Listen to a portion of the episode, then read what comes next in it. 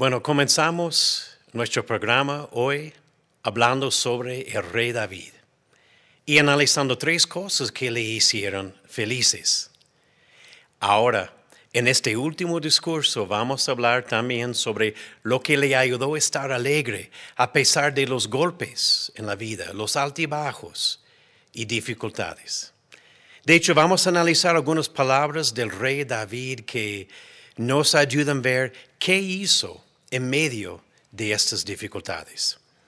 Acompáñeme por favor al Salmo 16. Y este es el texto temático de este último discurso de nuestra asamblea. Es el Salmo 16. Y vamos a leer primero el versículo 8. Dice, siempre tengo a Jehová delante de mí. Como Él está a mi derecha, nada me sacudirá jamás. Entonces David está diciendo aquí que tenía Jehová delante de él. Y los problemas, las dificultades, las desgracias, las decepciones, las tentaciones, las pérdidas, todo eso detrás de Jehová, por decirlo así. Es como decir, estos problemas, estas dificultades van a tener que pasar por mi Dios para que lleguen a mí. De igual forma, nunca queremos dejar que los problemas, las desgracias, las dificultades estén entre nosotros y Jehová.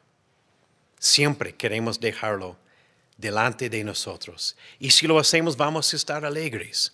Como vimos en la mañana, por un tiempo, David dejó de tener Jehová delante de él y perdió temporalmente la alegría, pero la pudo recuperar. Y sobre todo, su vida se puede describir como él mismo menciona en el versículo 9. Dice, por eso está contento mi corazón y está alegre todo mi ser, y yo vivo en seguridad. Este es el ejemplo para nosotros y vamos a ver cómo podemos hacer lo mismo hoy. David sufrió muchas dificultades, tenía enemigos poderosos, decepciones con él mismo, decepciones con otras personas, tentaciones, pérdidas de hijos, problemas de salud. Pero cuando él tenía a Jehová delante de él, pudo estar alegre. Una gran parte de este bosquejo, de este salmo también se refiere al Mesías. Entonces, cuando seguimos el buen ejemplo de David, y cuando imitamos a Jesucristo, nosotros también podemos estar alegres y contentos a pesar de las dificultades. Bueno, cuando estamos eh, viendo un discurso, cuando estamos con nuestros hermanos o en una actividad teocrática, por lo general es más fácil tener Jehová delante de nosotros. Pero ¿qué podemos hacer en las muchas otras horas de nuestra vida para que lo tengamos siempre delante de nosotros? Vamos a ver cuatro maneras en las que podemos tener Jehová siempre delante de nosotros mientras realizamos las actividades teocráticas. Vamos a recordar cuatro palabras o expresiones clave. Creación, palabra inspirada, oración y amigos. Creación, palabra inspirada, oración y amigos. Y vamos a ver cómo estas cosas nos pueden ayudar a tener Jehová siempre delante de nosotros en la vida diaria. Comenzamos con la primera manera de hacerlo, la creación. En realidad puede la, la creación ayudarnos a tener Jehová siempre delante de de nosotros. ¿Qué dice la Biblia sobre esto? Vamos a Romanos capítulo 1. Acompáñeme por favor a Romanos capítulo 1 y vamos a leer el versículo 20. Romanos 1, 20. Dice, porque, hablando de Jehová, porque sus cualidades invisibles, su poder eterno y divinidad, se ven claramente desde la creación del mundo, pues se perciben por las cosas creadas, de modo que ellos no tienen excusa. Ahora vamos a tratar de entender mejor este versículo. Dice que se puede aprender de Jehová por medio de la creación. Se ven claramente sus cualidades, se perciben por las cosas creadas. Pero dice desde la creación del mundo. Ahora bien, esto no se refiere a la creación del planeta, sino la creación del mundo se refiere a los seres humanos, o sea, criaturas inteligentes que podían observar la creación y aprender del Creador.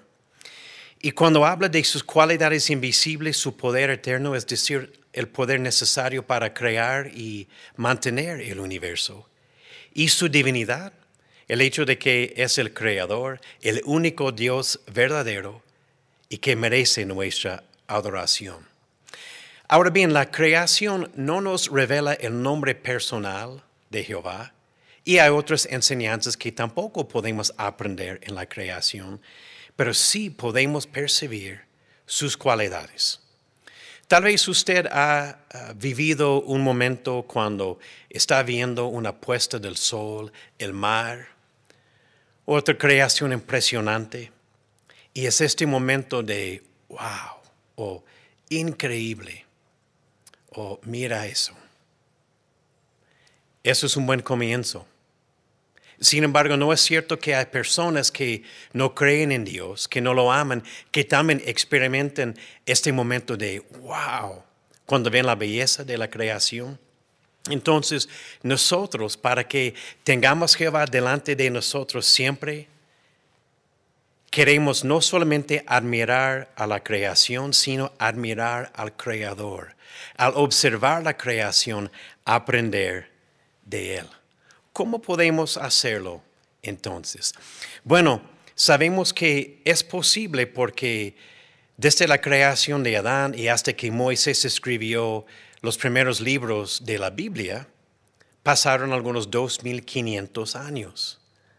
Entonces, durante todo ese tiempo, las personas sin tener la palabra escrita sobre Jehová podían aprender al percibir la creación. Nosotros, ya que tenemos la Biblia y podemos percibir o observar la creación, es una gran ventaja, es un gran beneficio para nosotros. Entonces, ¿cuáles cualidades podemos percibir? Pensamos por un momento en la sabiduría de Jehová. ¿Cómo podemos percibir o ver claramente su sabiduría? ¿No es cierto que al ver el reino animal, la gran variedad, la diversidad, vemos la sabiduría de Jehová? Los mamíferos y reptiles, insectos, aves, peces, como son tan diferentes y como cada uno sabe qué hacer, como Jehová creó alas para muchos de ellos, pero que son diferentes, pero que pueden volar. Su sabiduría es algo que nos impresiona al observar y reflexionar en la creación. Pero estamos apenas conociendo la superficie de su, creación. Podemos imaginarnos cómo a través de toda la eternidad vamos a aprender de Él. Pero mientras tanto, lo que podemos percibir al observar y reflexionar sobre la creación, sin lugar a dudas, nos ayuda a tener Jehová delante de nosotros siempre otra cualidad. Cuando estamos viendo los cielos en una noche despejada, cuando vemos las estrellas, los planetas, y cuando pensamos en el sol, la fuerza, la energía del sol, que no se va apagando. Es una creación increíble que da evidencia del poder de Jehová. Si la tierra estuviera un poco más cerca, todo se quemaría. Si estuviera más lejos, todo se congelaría. Entonces, Jehová, su creación, sabe dónde ha puesto los cuerpos celestiales, dónde los ha colocado, en un lugar exactamente bien para la vida humana. Y podemos imaginarnos las muchas galaxias, y estrellas que pudiéramos conocer en el futuro, el poder de Jehová se ve claramente. Pero si quisiéramos percibir la justicia de Jehová en la creación, ¿dónde pudiéramos observar esto? Hay diferentes formas de hacerlo, pero una forma, muy buena forma de hacerlo es cuando pensamos en el maravilloso sistema inmunitario de los humanos. Es decir, al nacer, los bebés, si nacen en familias ricas o pobres, nacen con el sistema inmunitario.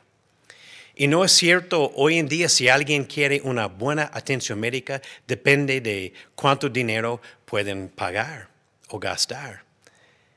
Y Jehová da el sistema inmunitario a personas donde quiere que viven, sin importar el lugar o las posibilidades económicas.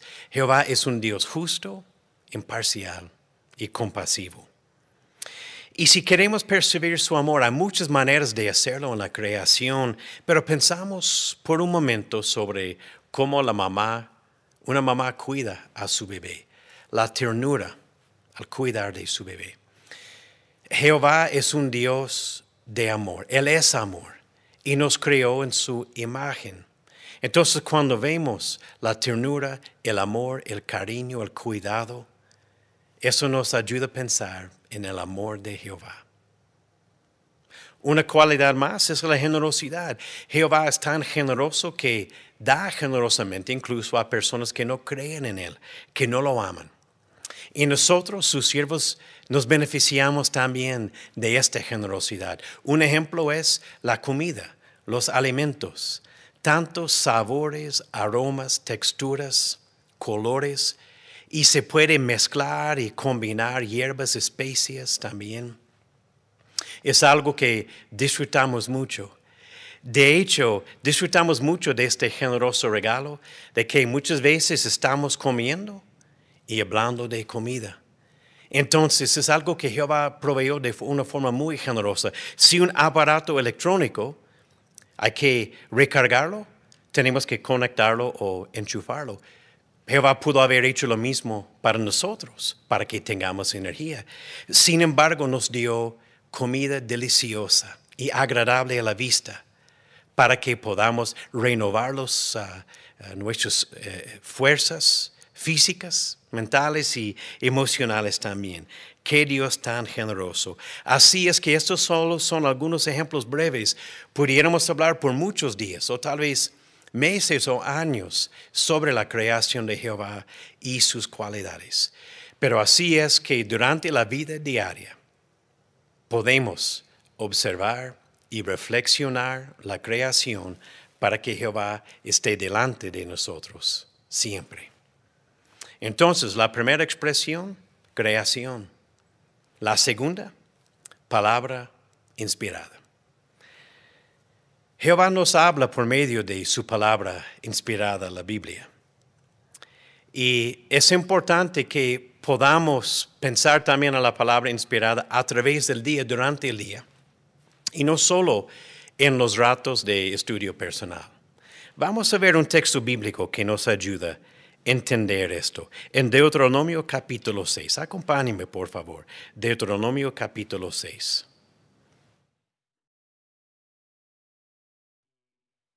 Este relato o estos textos se refieren a la educación de los hijos. Sin embargo, son muy aplicables, a todos nosotros que deseamos pensar en la palabra inspirada de Jehová durante las tareas cotidianas. Vamos a comenzar con el versículo 6, Deuteronomio capítulo 6 y el versículo 6. Dice, estas palabras que te estoy mandando hoy tienen que estar en tu corazón y tienes que inculcarlas en tus hijos y hablar de ellas cuando te sientes en tu casa y cuando andes por el camino, cuando te acuestes y cuando te levantes. Átalas en tu mano para que te sirvan de recordatorio. Deben ser como una cinta en tu frente. Escríbelas sobre los postes de las puertas de tu casa y en las puertas de tu ciudad. ¿Qué vemos aquí en este texto? Bueno, vemos claramente que las palabras de Jehová tienen que estar en nuestro corazón. Entonces, para que podamos pensar en ellos, tenemos que leer la Biblia, tenemos que escuchar la lectura de la Biblia también. De esta forma pueden estar sobre nuestro corazón. Ahora bien, vemos qué importante es hablar de ellos durante el día. Los israelitas fueron un pueblo agrícola, entonces su vida eh, tenían vidas muy ocupadas.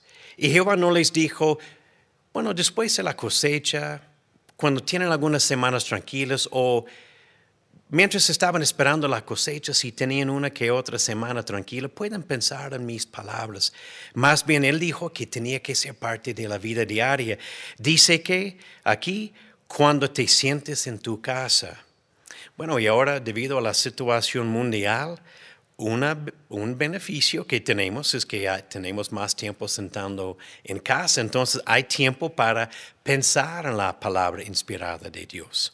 Pero incluso cuando eh, estamos en las actividades diarias, qué importante es tomar tiempo en casa. Mientras andamos por el camino o viajamos, si tenemos que ir en bus o en metro, si tenemos que viajar, pero cuando nos levantamos, nos acostamos, estamos pensando en la palabra de Dios, no solamente en los ratos de estudio personal o adoración de familia, frecuentemente durante el día. Entonces la idea es leer, escuchar, tenerlo en nuestro corazón, memorizar textos bíblicos es muy importante también, pero Queremos ir un poco más allá que simplemente memorizar textos bíblicos. Queremos entender el significado y saber cómo aplican y cuándo aplicarlos también. Jesucristo nos ayudó ver este muy buen ejemplo en nuestra vida.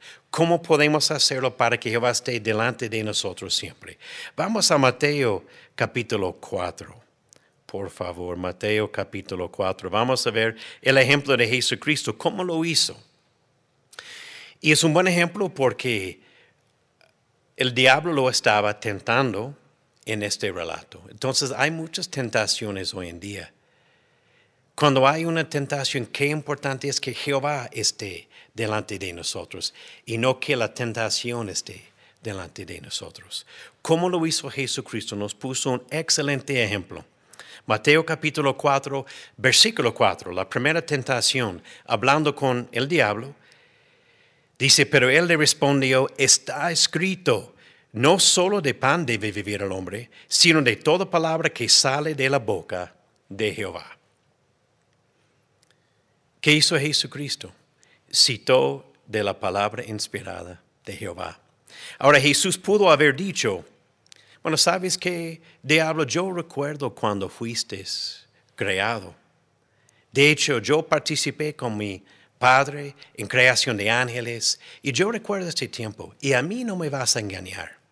O él pudo haber dicho, ¿sabes qué, diablo? Yo siempre he dicho, o yo siempre he pensado. Jesús no hizo esto. Utilizó la palabra inspirada de Dios para que Jehová estuviera delante de él siempre. Vemos la segunda tentación. Versículo 7 dice, Jesús le contestó, pero también está escrito, no pongas a prueba a Jehová tu Dios.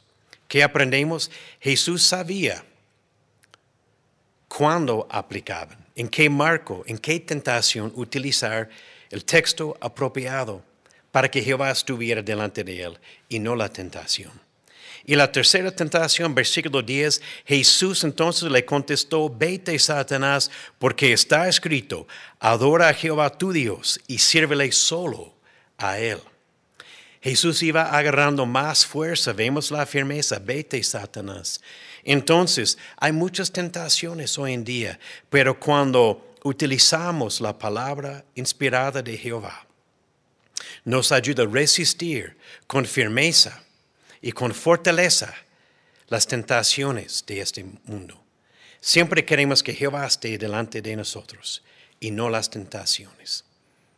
La Biblia nos va a ayudar a hacer esto. Ahora bien, tal vez recordamos un video que sale en jw.org. El título es ¿Cómo recuperé la alegría de servir a Jehová? Tal vez recordamos que una precursora una hermana activa en la congregación empezó a perder la alegría. La hermana no estaba pecando, pero reconoció el problema.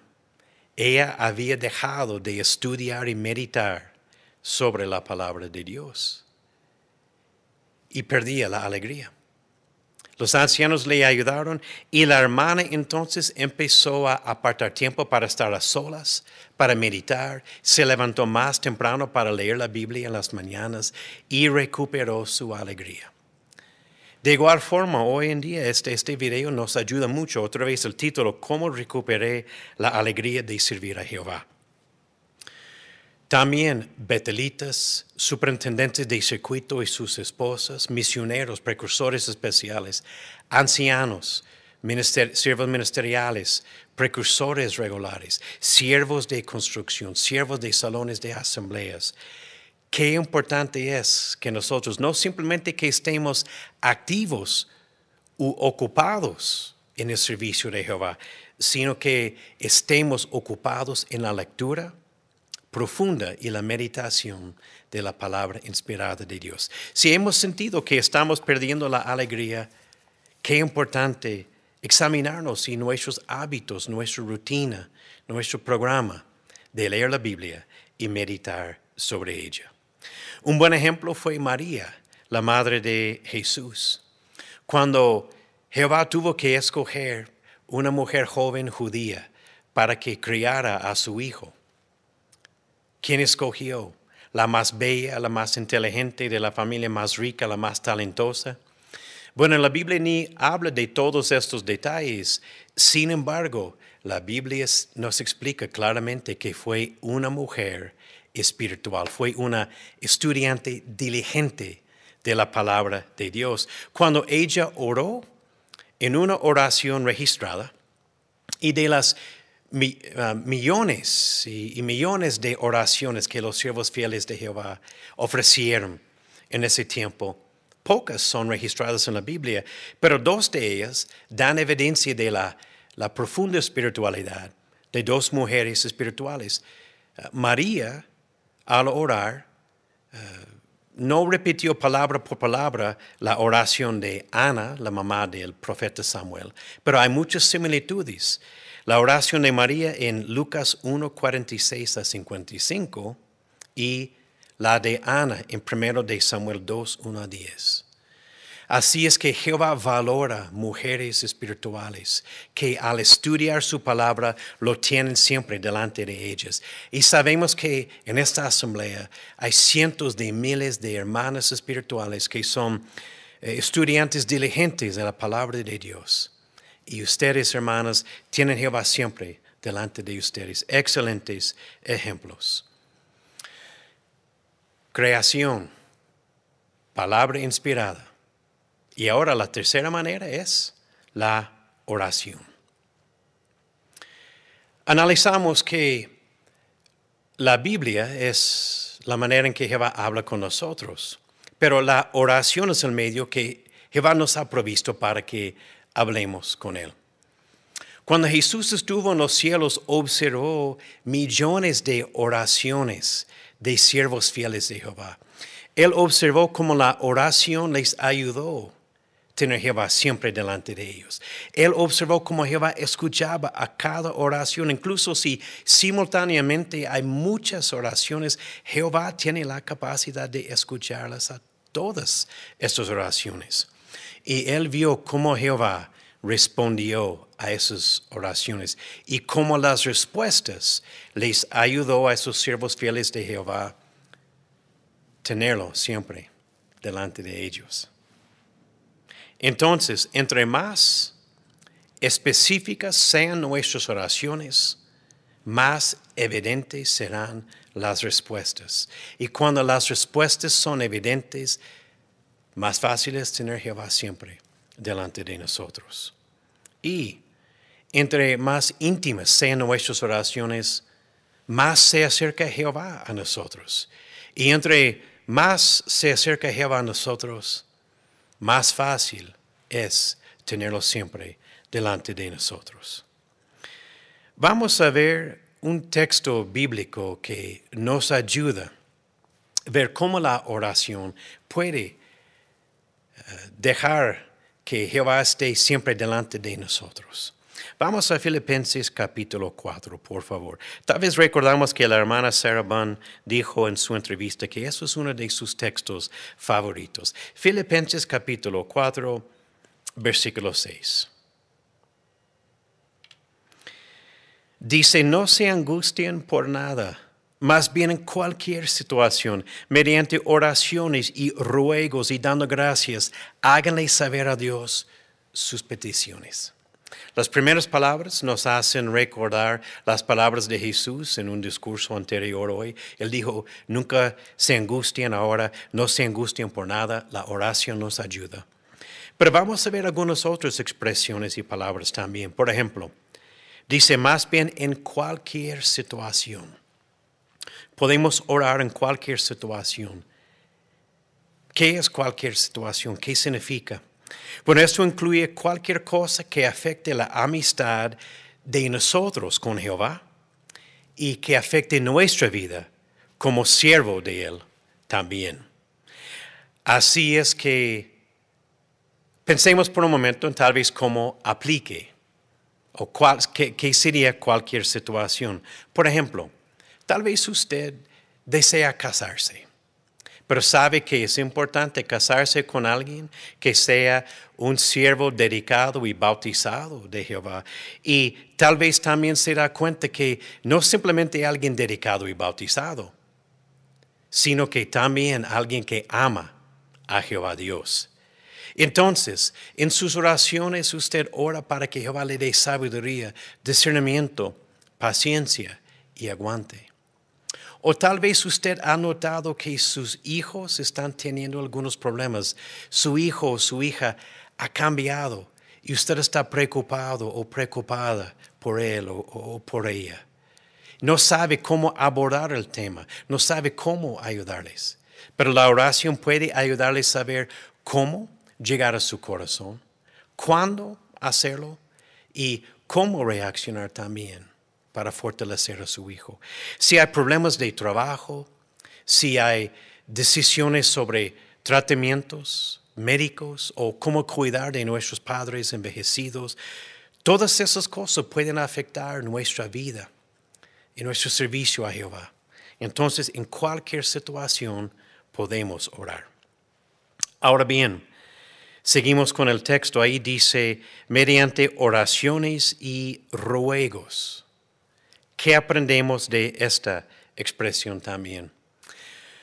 Bueno, la Biblia dice en Hebreos capítulo 5, versículo 7, que Jesús cuando estuvo en la tierra ofreció peticiones y ruegos con fuertes clamores y lágrimas.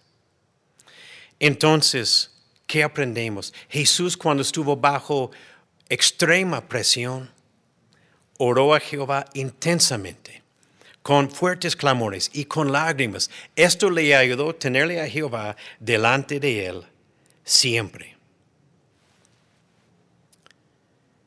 ¿Qué aprendemos de Jehová? Bueno, Jehová escuchó a las oraciones, los ruegos de su Hijo con fuertes clamores y lágrimas. Aprendemos que Jehová nunca nos dice, deja de llorar y luego puedes orar.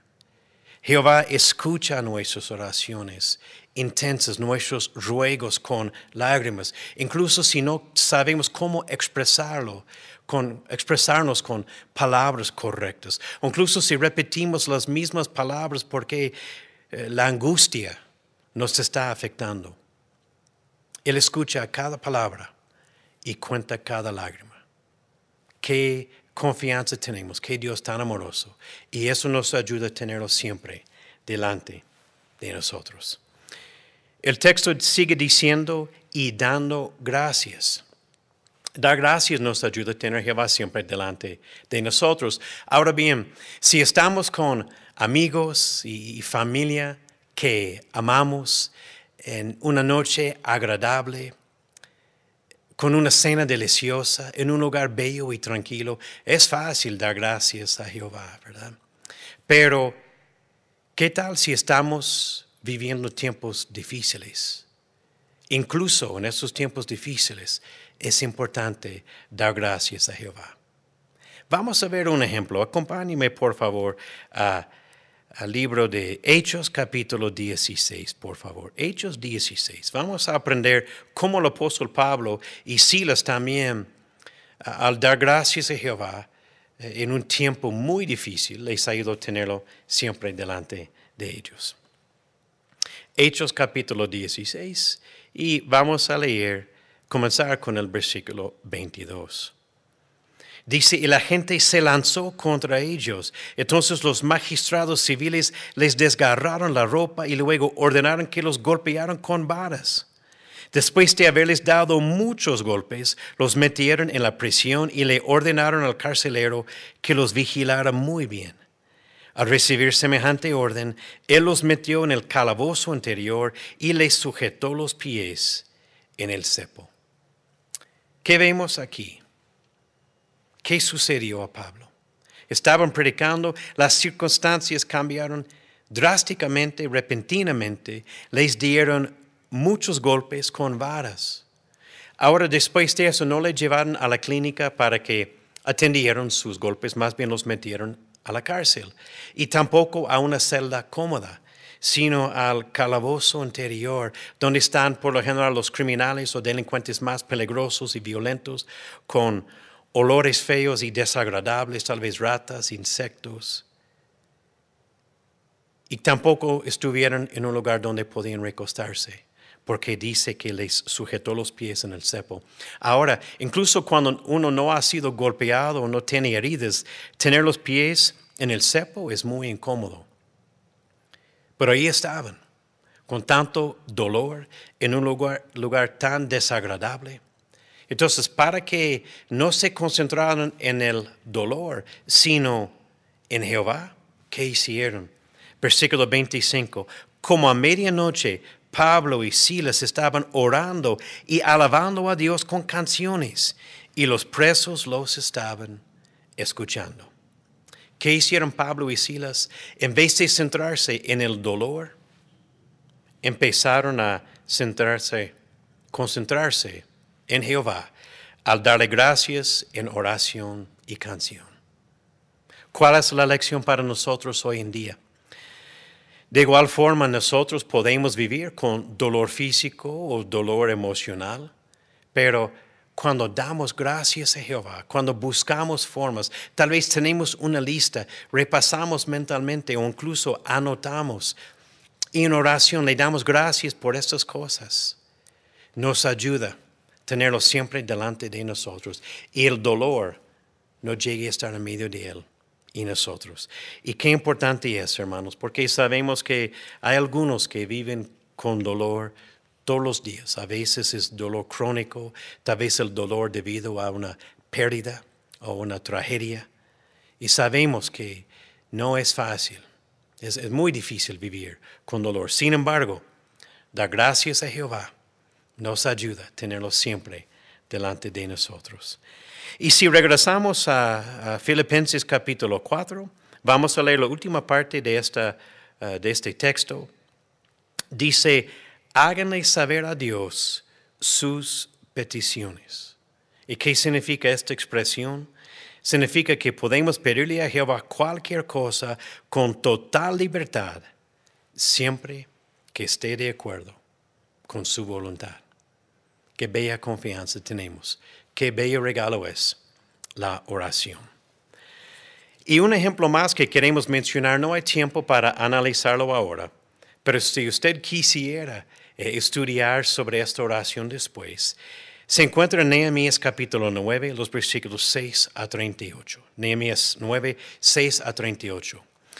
Y otra vez, de las millones de oraciones que se ofreció durante tiempos bíblicos, pocos están registrados en la Biblia. Entonces, hay una razón de peso por la que Jehová las tuvo incluidas o registradas en su palabra. Pero algo que aprendemos de esta oración es que los levitas, ah, al orar, vemos que citaron de, de los hechos, los actos poderosos de Jehová y sus cualidades. Entonces ellos fueron, tal como María, estudiantes diligentes de la Biblia. Es decir, que al leer la Biblia, Si somos estudiantes diligentes, nos ayuda a mejorar la calidad de nuestras oraciones. Nos ayuda a ofrecer oraciones más significativas. Y tal como los levitas, cuando lo hacemos, si además de simplemente pedir que Jehová nos ayude, podemos centrarnos en sus cualidades, en sus actos poderosos, la clase de Dios que es, y ayuda para que nuestras oraciones Nuestras oraciones nos ayudan para que Jehová esté siempre delante de nosotros. Entonces, creación, palabra inspirada, oración y ahora amigos. Regresemos al ejemplo del rey David. Él fue eh, un hombre espiritual que, que buscó amigos que amaban a Jehová. Y no es cierto que para que nuestros amigos nos ayuden a tener Jehová delante de nosotros, los amigos también tienen que tener Jehová siempre delante de ellos. Entonces, ah, David buscó esta clase de, persona, esta clase de, amigo, para que le ayudara a tener Jehová siempre delante de él. Si regresamos al Salmo 16, el Salmo 16. Vemos lo que él mismo dice y estuvimos uh, leyendo eh, el Salmo 16 uh, en el primer texto, el texto temático. Y ahí mismo en el Salmo 16 vemos lo que él mismo dice en versículo 3. Dice, y los santos que están en la tierra, los majestuosos, me resultan muy agradables.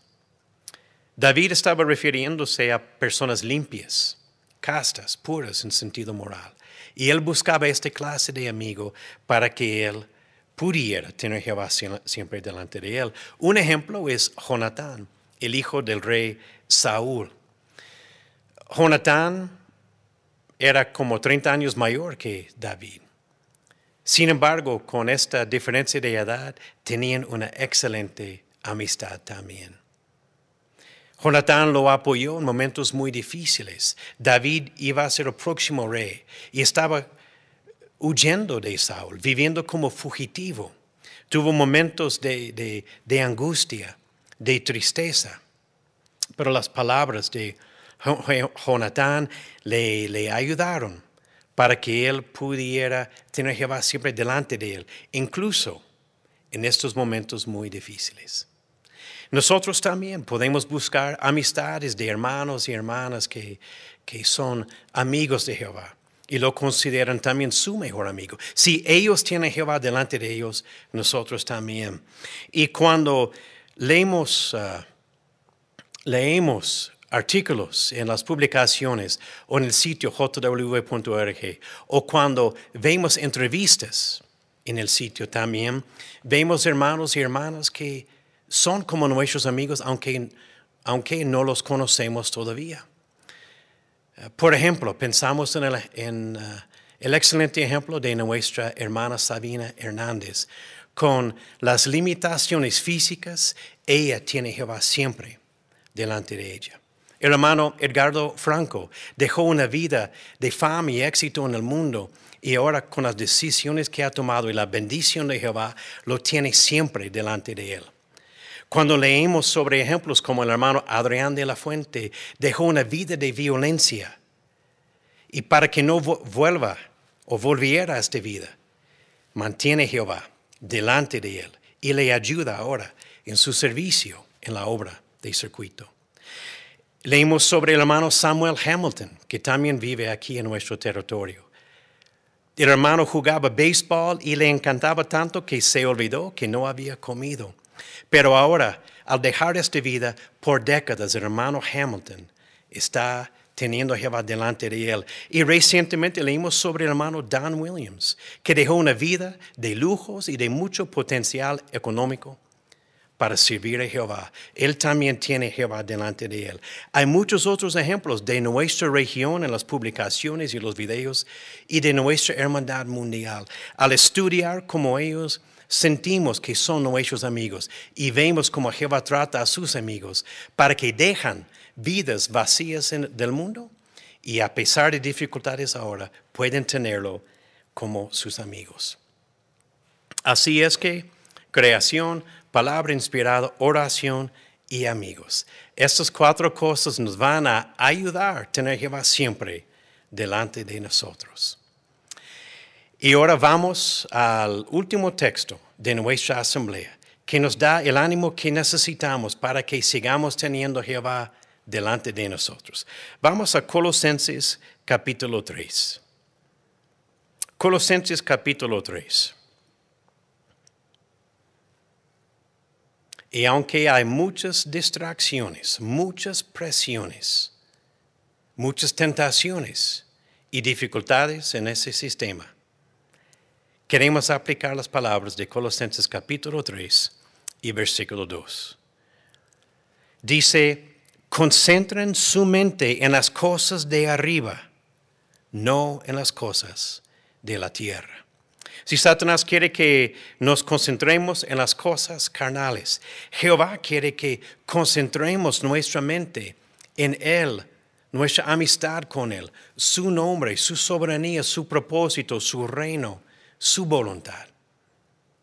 Al hacerlo, al esforzarnos por concentrarnos en cosas espirituales, vamos a poder tenerlo delante de nosotros. Y para los ungidos, este texto también significa concentrar su mente en su esperanza celestial. Y eso nos lleva a la última pregunta de repaso de nuestra asamblea. La pregunta es, ¿qué nos ayudará a tener siempre a Jehová delante de nosotros? La respuesta. De acuerdo con Romanos 1.20, Deuteronomio capítulo 6, versículos 6 a 9, Filipenses 4.6 y el Salmo 16.3, nos ayudará a reflexionar en la creación de Jehová, tener presente la palabra inspirada de Dios, orar para mantenernos cerca de Jehová, y buscar amigos que siempre tengan a Jehová delante de ellos. Así es que resolvámonos, queridos hermanos y hermanas, resolvámonos a que la adoración a Jehová siga siendo el centro de nuestra vida. Alegrémonos por causa de Jehová y estemos contentos. No permitamos que otras cosas estén en medio de nosotros y Jehová. Entonces, como David podremos decir, siempre tengo a Jehová delante de mí, nada me sacudirá jamás. Por eso está contento mi corazón y está alegre todo mi ser, y yo vivo en seguridad.